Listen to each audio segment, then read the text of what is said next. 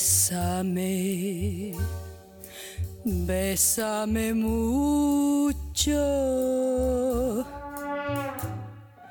como si fuera esta noche la última vez.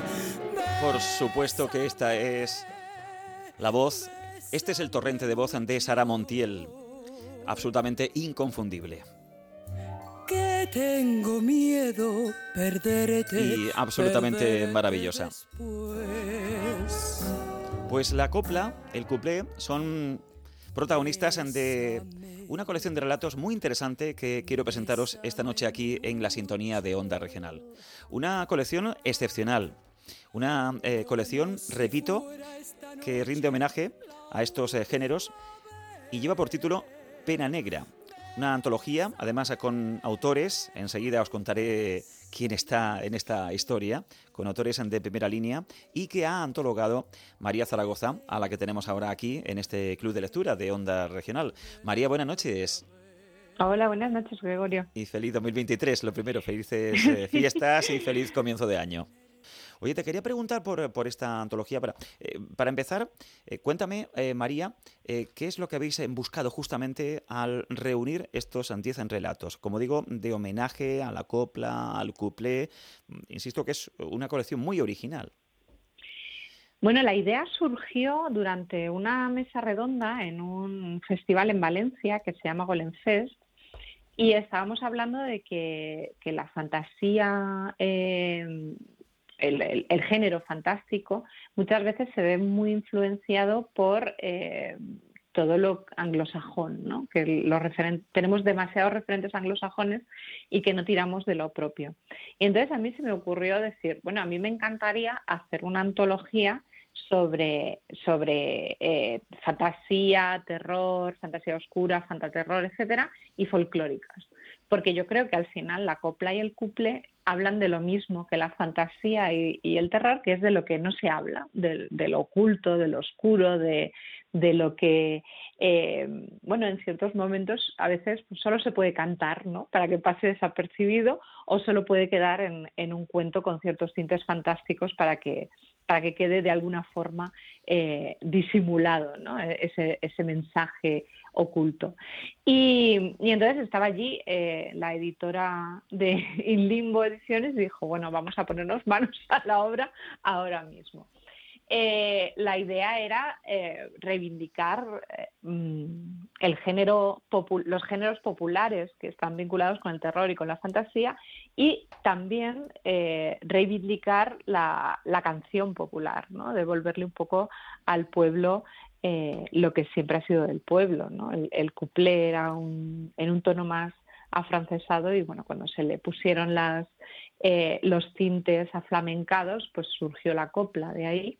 Pero al final era la canción, eran las canciones que cantaba la gente, ¿no? En, en, sus casas y eran las canciones populares. Y esto tenía muchos vínculos en común con la fantasía y con el terror y queríamos reivindicar eso. Fíjate que además, eh, antes de cada cuento me encuentro con una pequeña biografía de grandes artistas eh, de la época como Miguel de Molina, como Estrellita Castro, como Concha Piquer, como Imperio Argentina. Hablamos en definitiva de artistas que llegaron a la cumbre y que son absolutamente inmortales.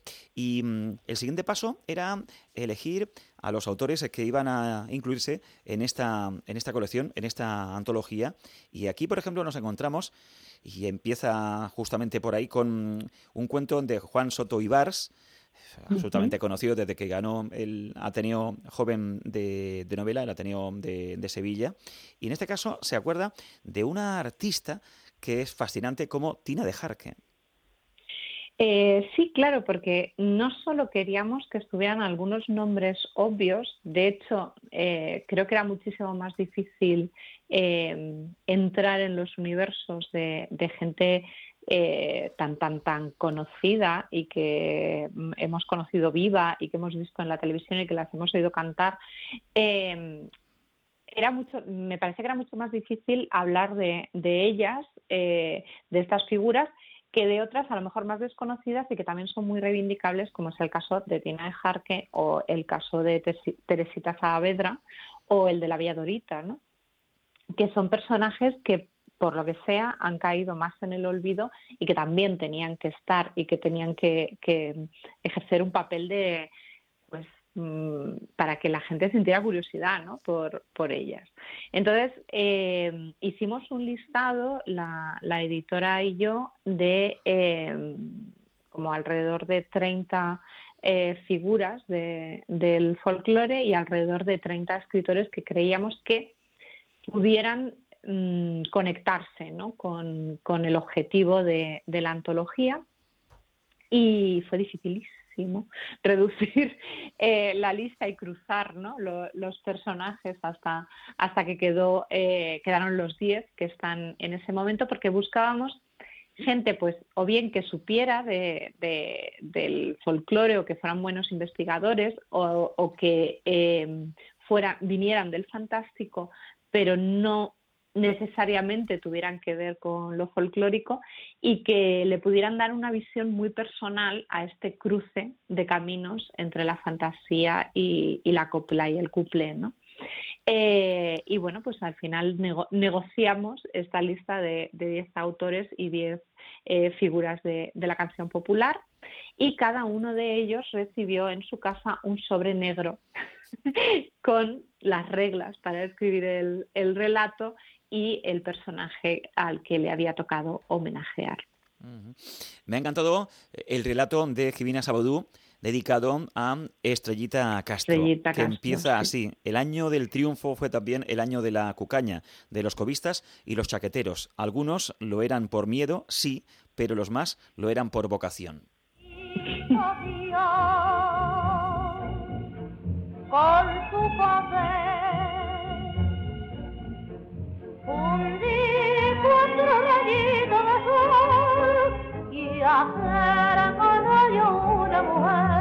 Es que además, María, estos cuentos, más allá del valor estético que, tienen, más allá del valor literario, suponen, desde luego, eh, para empezar, una reivindicación de esas voces eh, que quizá parezcan perdidas para las nuevas generaciones. Bueno, supongo que unas más que otras. Mm, por ejemplo, no me parece nada fortuito que haya eh, que el, el tema eh, queer aparezca en los relatos porque creo que, se han mantenido muy vivas eh, pues eh, gracias al colectivo no también muchas de ellas em, pero pero me parecía interesante también ya no solo que se pudieran perder o, no perder eh, y que la gente a través de esto pudiera sentir curiosidad ¿no? por, cómo eran estos personajes, sino también la idea de que eh, cada uno de los personajes elegidos mm, fueran, eh, vinieran de donde vinieran, por, así decirlo, tenían, se habían esforzado mucho por vivir a su manera, por tener unas unas libertades o una forma de hacer las cosas que, en cierto modo es eh, mm, bueno pues revolucionario sobre, todo teniendo en cuenta que, tenemos de los 10 personajes, nueve son mujeres y que estamos hablando a veces de épocas muy complicadas. ¿no? Y, eso me parecía que era también un punto de partida interesante, eh, que es como, como nos enfrentamos nosotros a, um, intentar ser libres se parece mucho a cuando eh, estás viendo una película de terror y los protagonistas no saben cuál es la amenaza. ¿no? la amenaza es invisible, pero tienen que pelear contra algo eh, que, no saben exactamente cómo es o cómo es de grande o qué aspecto tiene o cuáles son sus características. ¿no? Yo siempre pienso que, las películas de terror, cuando el monstruo se ve, eh, empiezan a, perder interés eh, me parece mucho más interesante el, previo, ¿no? cuando no se sabe cuál es la amenaza. Y el intentar ser libre se parece un poco a eso, ¿no? porque contra las libertades, contra lo que nosotros intentamos ser y, cómo vivir, eh, todo eso está siempre muy amenazado y las amenazas no se ven, a, la primera, ¿no? Hay que analizarlas. Y esto me parecía muy interesante y, por ejemplo, creo que es algo que, los autores entendieron perfectamente. Creo que los autores, o sea, que cada uno de los relatos es una joya absoluta y cada uno por una cosa, ¿no? O sea, le han conseguido dar su aire. Unos han intentado imitar el tono de la literatura de la época, eh, otros se han ido a, temas mm, muy, muy oscuros o biográficos o incluso cómicos, ¿no? Terror y el humor eh, sorprendentemente mm, se, se unen muy bien y eso también está. No te debo, no te pío me voy de tu vera, olvídame ya, que paga con oro tus carnes morenas. No mardigas vaya, que estamos en paz. Alba Marián de libertades perseguidas, de libertades eh, conquistadas y también de libertades que en este caso solo pudo encontrar Miguel de Molina en el exilio, porque partió en dirección a México y acaba en, en, Argentina. También dedicáis, dedicáis en esta antología, repito, Pena Negra, esta antología de la que estamos hablando, eh, un cuento, lo escribe David Ruiz, a la figura de Miguel de Molina, que se titula Con Dios no basta. Cuéntame. Sí, eh, curiosamente este relato es el más el que se apega más a, la biografía del personaje homenajeado de todos los que de todos los que estábamos hablando y me gusta justo que me lo saques ahora por lo que estaba diciendo antes, porque sí es un cuento que tiene un componente fantástico, pero sin embargo lo más aterrador o lo que da más miedo de, ese relato, y eso eh, David lo hace muy bien, es eh, el, eh, todo lo que da miedo realmente de, la historia del cuento de, sobre Miguel de Molina son cosas reales, que le pasaron de verdad y que eh, están eh, registradas. O sea, el componente fantástico es casi anecdótico dentro de, la historia. Lo que de verdad da miedo es la vida. Y eso eh, a mí me parece que lo, que lo captó perfectamente. Y, por ejemplo, pues fue uno de los autores que más, que más me interesaba que estuvieran por saber cómo lo iba a afrontar, ¿no? Porque no, no es un es un autor que, trabaja mucho la investigación de la memoria, pero trabaja o sea, no trabaja el fantástico y era uno de los requisitos básicos. Y el cómo lo, lo hila me pareció interesantísimo. Era una forma que tenía que, tenía que afrontarse ¿no? en la investigación de, la vida de, de, Miguel de Molina y cómo colocar la pieza fantástica o, de terror en, todo eso. Y lo supo colocar muy bien, sobre todo porque entendió enseguida que era lo que más eh, aterraba de la biografía de Miguel de Molinas. Mm, eso fue es una capacidad que tiene siempre un buen autor, claro. Debajo de la capa de Luis Candela,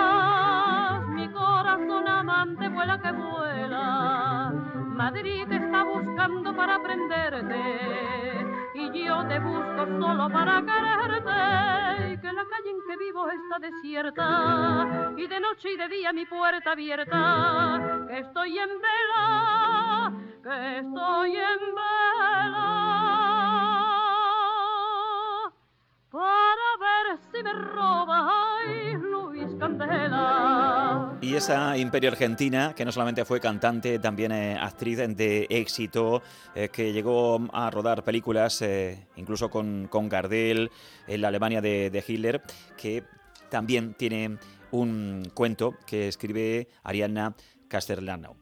Pues ha sido un placer tenerte aquí esta noche en la sintonía de Onda Regional, María Zaragoza, que fue nuestra invitada tras ganar eh, el premio Azorín eh, con esa novela que no hemos parado de recomendar, La Biblioteca de Fuego, y que ahora vuelve al Club de Lectura para hablarnos de Pena Negra, esta antología que nos ha encantado y que queremos recomendar de forma efusiva a nuestros amigos lectores. María.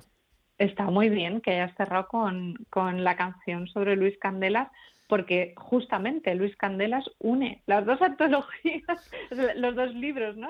aparece como personaje en la Biblioteca de Fuego y, también eh, lo cantó Imperio Argentina, eh, que es uno de los personajes de nuestra pena negra. Muchísimas gracias, Gregorio, es un placer siempre hablar contigo. Hasta la próxima, María. Buenas noches. Estoy en vela, que estoy en vela.